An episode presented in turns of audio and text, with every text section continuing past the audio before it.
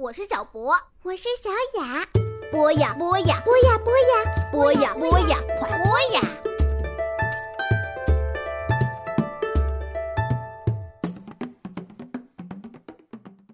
小朋友们，大家好，这里是博雅小学堂，我是老潘潘采夫，又到了说新闻的时间了。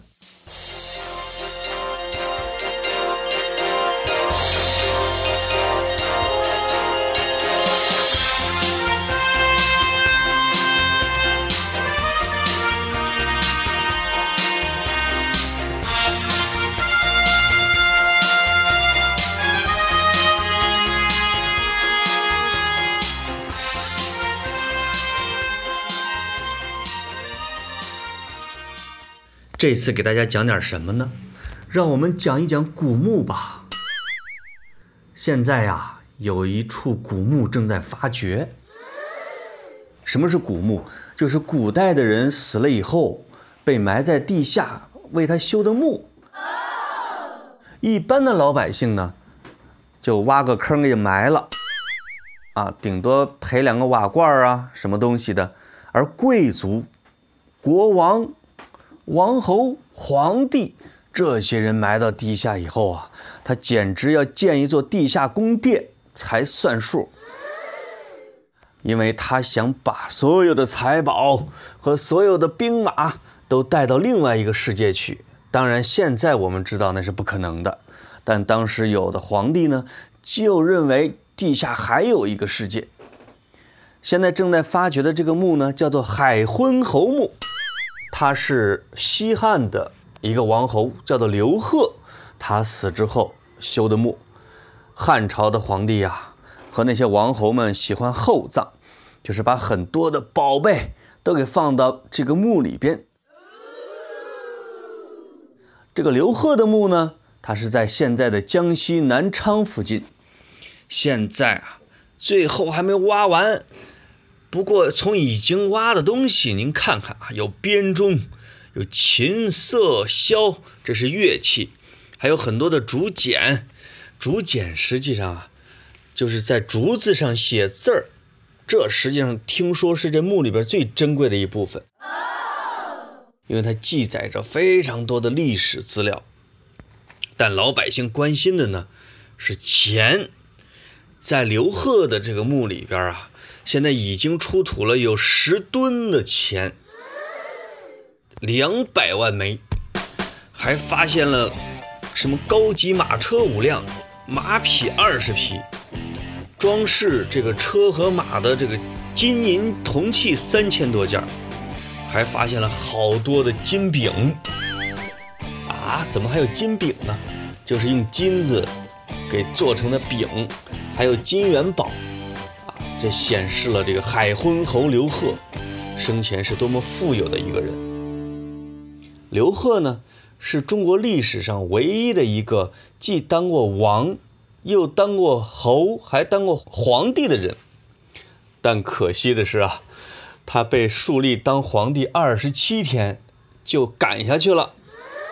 这就跟你们班里边这个选一个小朋友当班长。结果还当了不到一个月，就把人家给罢免了。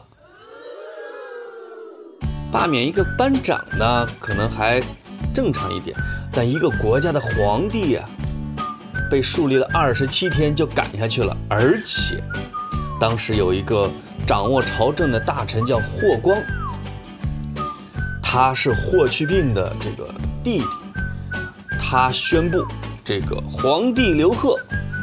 在二十七天的时间里边，一共犯下了一千一百二十七条错误。我现在给他算了一下呀，从他当上皇帝开始，每半个小时就得犯一条错。老天爷呀，您见过犯错这么频繁的人吗？但我严重怀疑这个记载呀是不真实的，是为了把这个皇帝呀赶下去啊给选的一个罪名。实际上，这个皇帝的被赶下去的原因呢，他可能就是因为不听话。海昏侯的墓啊，是发现了这个汉朝王侯里边保存最完整、最有价值的一个墓。而比他更高级的那些墓呢，是皇帝的墓，比如汉武帝、汉文帝、汉景帝、汉朝的那些皇帝的墓啊，有很多没挖，也有很多已经被盗空了。比如汉朝最有作为的皇帝叫汉武帝，他在位五十多年。听说呀，他的墓要是挖出来，那规模要比秦始皇的兵马俑还要大。但是史书记载，这个墓已经被掏空了。我还真的曾经问过考古学家，汉武帝的墓有没有被掏空？有人说，嗯，书上记的是假的，有可能还没被盗，或者盗了一点点。也有的说真的盗空了。但考古学家一致认为，唐朝一个皇帝高宗和他的媳妇儿，也就是中国历史上唯一的女皇帝武则天，他们俩合葬的墓啊，到现在都没有人给炸开，没盗。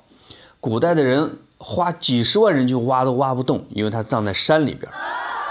在现代，有人拿着大炮去轰，竟然都没轰开。所以呢。啊，武则天跟她老公高宗李治的这个乾陵，乾陵是公认的，到现在还没挖开的，里边有非常多的文物和宝贝。为什么中国的皇帝都喜欢把墓给修到地下呢？啊，这可能跟中国的入土为安这种老文化有关系。实际上啊，我们得感谢这种文化，得谢谢这些皇帝和贵族啊。把自己的墓修得那么坚固，现在我们才能挖开它们，看到里边很多的资料，了解当时发生的事情。因为中国历史上盖房子啊，都喜欢用木头，叫土木结构。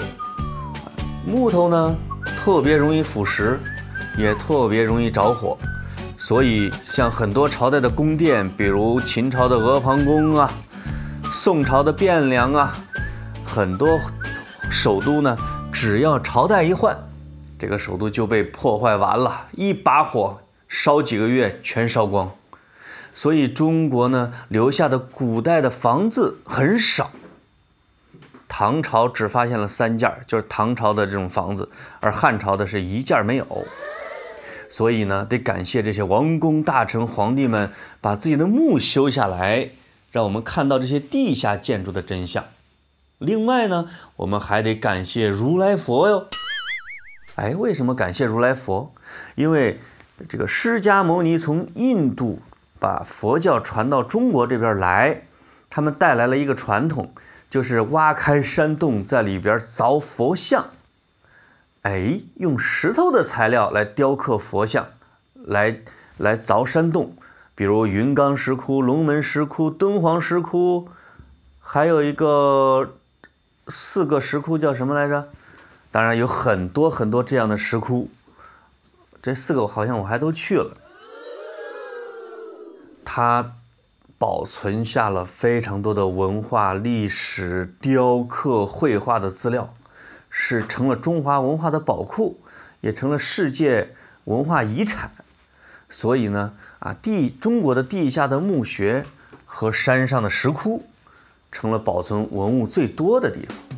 西方呢，他们的建筑呢，往往是石头结构，比如像古罗马的斗兽场，比如像希腊的神庙，比如像欧洲的各种各样的大教堂，比如巴黎圣母院，比如坎特伯雷大教堂，比如。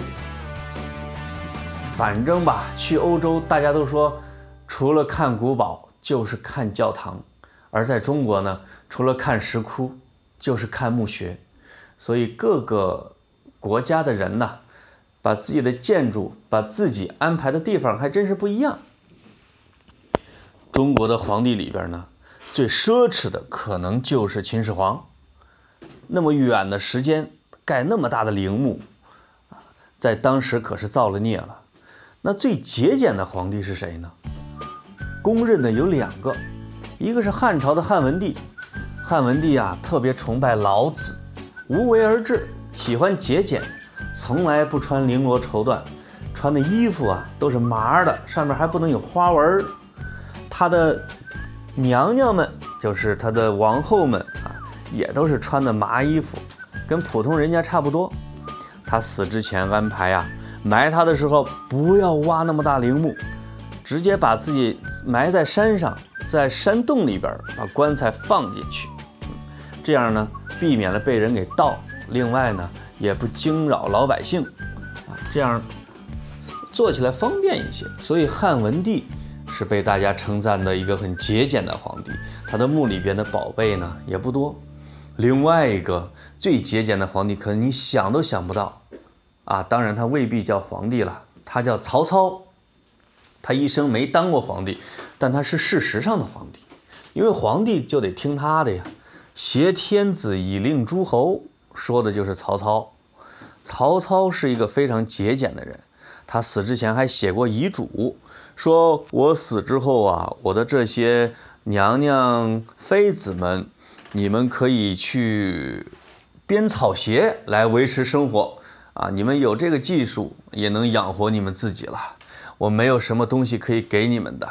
我唯一放不下的是我那几个小的孩子，你们的妈妈有的去世的早，我死之后谁有谁养活他们呀？所以后人嘲笑曹操啊，这个觉得他太儿女情长了，不像个皇帝的样子。但是按照鲁迅的一句话说，多情未必无情未必真豪杰，莲子如何不丈夫？啊，我觉得用这句话来形容曹操。啊，是很准确的，而曹操的墓是很节俭的。前些年在河南安阳挖出来一座墓，大家现在倾向于认为是曹操的，里边的文物啊，当然也被盗了不少。从剩下的来看，没有太多奢侈的金银财宝，显示出曹操是一个说到做到的一个节俭的人。啊，所以这些皇帝的性格不一样呢，他们的墓也真的大有不同。但是最神奇的、最神秘的墓，到现在还没找着。他是谁呢？他是成吉思汗的墓。成吉思汗是一个蒙古的这种大汗是皇帝，但是呢，蒙古的皇帝他们埋自己的方式啊，跟汉族不一样。他没有坟头，他不会堆出一个很大的高山。他们是什么办法呢？